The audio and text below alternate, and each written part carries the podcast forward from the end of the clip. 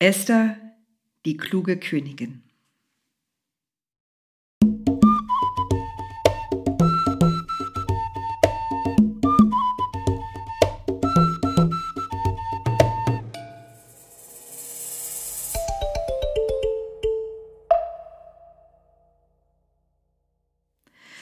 Ahasverosch, der König der Könige, herrschte über ein Reich, das war so groß, dass es von Indien bis an den Nil reichte.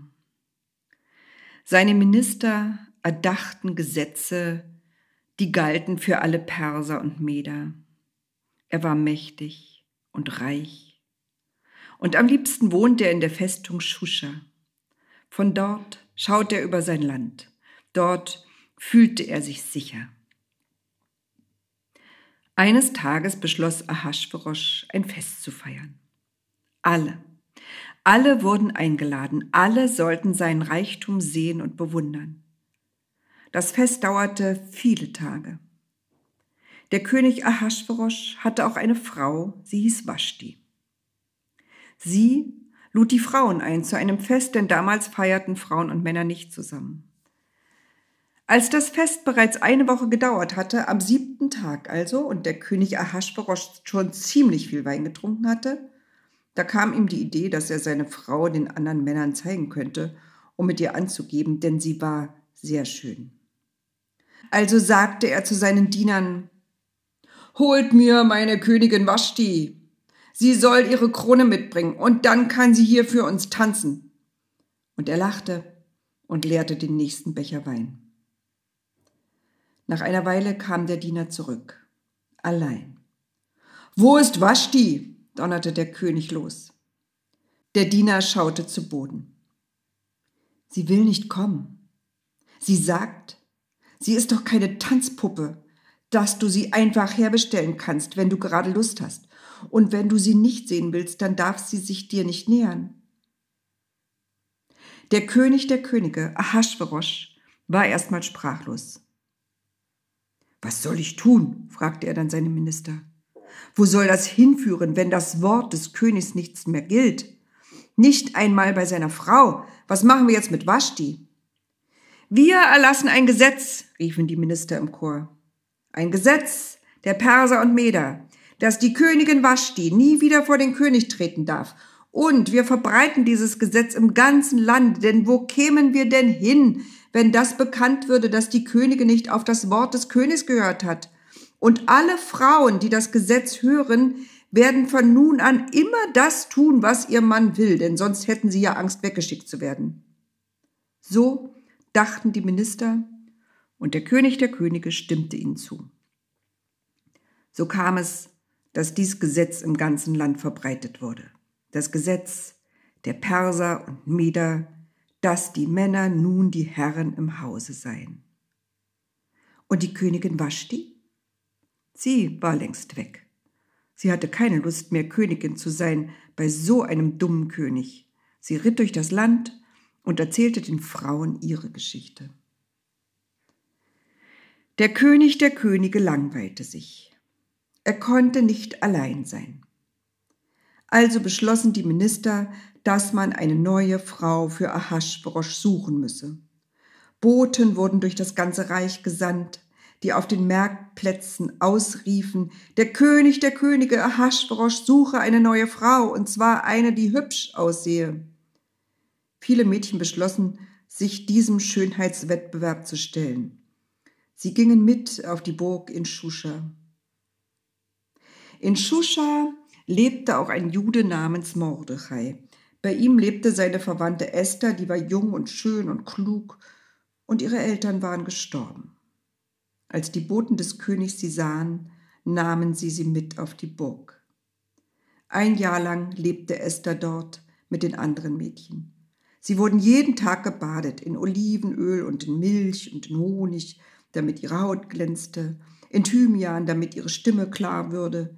Ihre Haare wurden jeden Tag gebürstet und geflochten Mordechai besuchte Esther jeden Tag, um nach ihr zu schauen, ob es ihr auch gut gehe, und ermahnte sie, niemandem zu sagen, dass sie zum Volk der Juden gehöre. Die Mädchen wurden alle der Reihe nach dem König vorgestellt.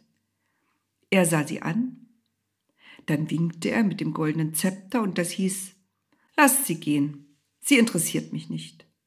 Und die Mädchen gingen mit hängendem Kopf dem König aus den Augen. Als nun Esther an der Reihe war, vor den König zu treten und der König lässig mit dem Zepter spielte und alle schon glaubten, es gehe wie jeden Abend, da geschah es, dass der König der Könige sich gerade hinsetzte auf seinen Thron und sich räusperte. Esther stand schweigend vor ihm und wartete. Da streckte der König der Könige sein goldenes Zepter aus und rief, Das ist sie, das ist die Frau, die meine Königin werden soll. Und er stand auf von seinem Thron und ging zu Esther und setzte ihr die Krone auf. Und dann wurde drei Tage und drei Nächte Hochzeit gefeiert. Kurze Zeit darauf beförderte Ahasverosch Haman, einen bösen und grausamen Mann, zum Visier, also zum obersten Minister. Voller Stolz ritt der durch die Stadt Shusha. Alle, die ihm begegneten, sollten sich vor ihm in den Staub werfen. Schließlich war er der höchste Mann im Staat gleich nach dem König. Alle taten das, nur einer nicht, Mordechai. Haman erstarrte, als er das sah. Du wagst es, zischte er, und Mordechai antwortete ruhig, ich verbeuge mich vor niemandem außer vor Gott. Haman war außer sich vor Wut. Das wirst du mir büßen, schrie er. Du und dein ganzes Volk, ich werde euch alle vernichten, alle zusammen an einem Tag. Und er zog das Los und darauf stand 13. Adar, das ist ein Tag im Frühjahr. Mordechai war verzweifelt. Das hatte er nicht gewollt. Er ging heimlich zu Esther, an einer Mauer des Palastes traf er sich mit ihr und erzählte ihr von dem Unglück. Du musst zum König Ahasverosch gehen und ihn um Gnade für unser Volk bitten, endete sein Bericht. Wie stellst du dir das vor? entgegnete Esther. Niemand darf ungefragt zum König gehen.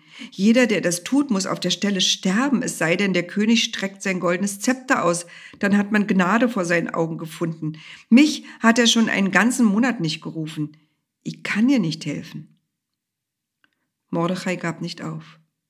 Glaub nicht, du hast damit nichts zu tun, nur weil du im Palast lebst und der König nicht weiß, dass du eine Jüdin bist. Wenn du nicht hilfst, wird Gott anders helfen. Und Mordechai drehte sich um und wollte schon gehen. Warte, rief Esther ihm nach. Ich werde drei Tage fasten und beten. Bittet die ganze jüdische Gemeinde es genauso zu tun. Am dritten Tag werde ich zum König gehen und mit ihm reden. So geschah es. Am dritten Tag ging Esther zum König der Könige und warf sich vor ihm nieder. Der König war erstaunt. Das hatte sich noch nie jemand gewagt. Wieso kommst du zu mir, wenn ich dich nicht gerufen habe? fuhr er Esther an. Ach, hauchte die, ich hatte solche Sehnsucht nach dir. Da ergriff den König ein warmes Gefühl und er streckte das goldene Zepter aus.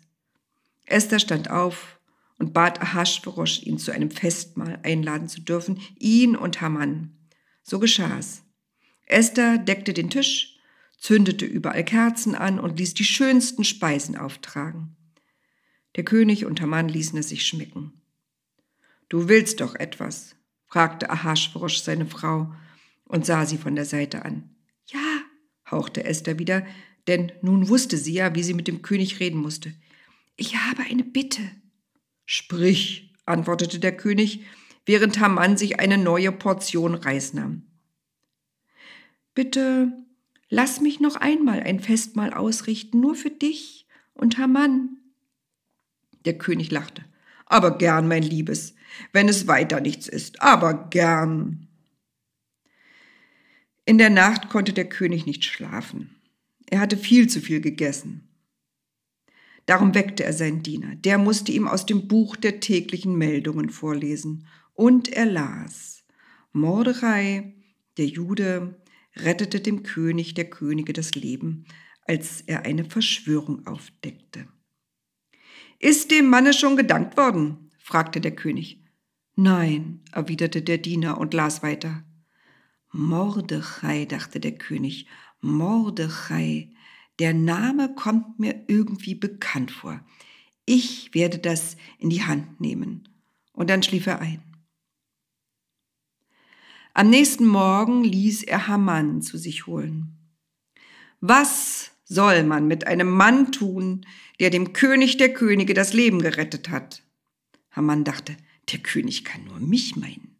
Also sagte er, man möge den Mann auf ein weißes Pferd setzen und durch die Stadt führen, und alle sollen ihm zujubeln. Dann ruf Mordechai, ließ ihn der König wissen, und tu mit ihm, was du vorgeschlagen hast. Zähneknirschend tat Haman alles, wie es der König befohlen hatte, aber in seinem Innern dachte er, das ist dein letzter schöner Tag, Mordechai, bald ist es aus mit dir und deinem Volk. Zum zweiten Mal kamen der König, Ahasverosch und Haman zu Esther, der Königin. Wieder aßen sie, wieder plauderten sie. Die Springbrunnen plätscherten, leise Musik erklang, wieder fragte Ahasverosch Esther, seine Frau, was wünschst du, mein Liebes? Esther, die Königin, fiel vor Ahasverosch auf die Knie und bat um ihr Leben. Der König verstand nicht. Was ist denn los? Warum fürchtest du um dein Leben, meine liebe Esther, meine Königin? Und Esther erzählte von den Plänen, dass sie, denn auch sie sei Jüdin und ihr ganzes Volk am 13. Adar vernichtet werden sollten. Der König erschrak. Wer hatte sich so etwas ausgedacht? Esther schwieg. Hamann blieb der Bissen in der Kehle stecken, er hustete. Er, sagte Esther. Hamann. Das glaube ich nicht, brüllte der König und rannte ins Freie, um sich etwas zu beruhigen. Haman nutzte die Gelegenheit und warf sich vor Esther auf den Boden, umschlang ihre Knie und flehte sie an, Hilf mir, hab Erbarmen mit mir.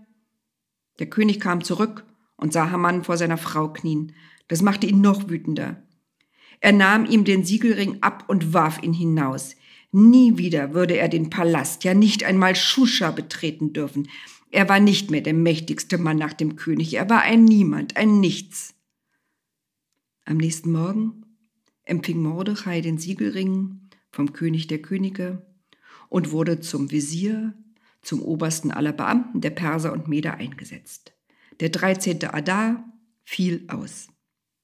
Seitdem wird ein Fest gefeiert in der jüdischen Gemeinde, bei dem die Geschichte von Esther erzählt wird. Es wird gefeiert und getanzt, gegessen und gelacht.